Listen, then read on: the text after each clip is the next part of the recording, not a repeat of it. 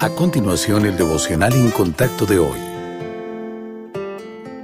La lectura bíblica de hoy comienza en el versículo 9 de Primera de Pedro, capítulo 2.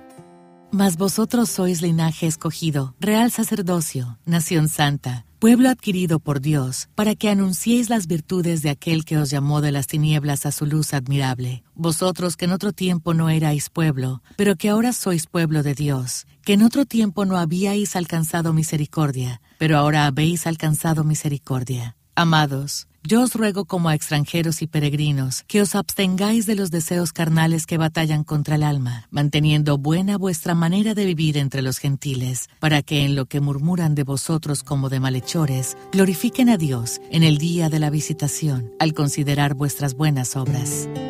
¿Qué término describe su vida de fe? ¿Creyente o seguidor de Cristo? Un creyente puede estar seguro de los principios bíblicos sin necesariamente ponerlos en práctica, pero un seguidor elige el camino de la acción. ¿Cómo es seguir al Señor Jesús? Primero, debemos confiar en Él porque no seguiremos a alguien en quien no confiamos. La confianza se desarrolla a medida que permanecemos en Él y descubrimos la belleza de su carácter, amor y plan. Segundo, debemos obedecerlo. Un verdadero seguidor del Señor Jesús combinará la confianza con la obediencia, esforzándose por decir sí lo haré cuando sea difícil, sí lo haré cuando no sea popular y sí lo haré incluso cuando eso pueda causarnos dolor. Y por último, debemos servirle. Dios no quiere que sus hijos sean simples observadores, sino que participen activamente en su obra. Estamos llamados a utilizar nuestros dones espirituales y hacer nuestra parte como cuerpo de Cristo. Cristo ofreció el ejemplo perfecto, confió por completo en su Padre, lo obedeció sacrificialmente y dedicó su vida a servir. Estamos llamados a imitar a nuestro Señor y Salvador. ¿En qué área necesita usted ayuda?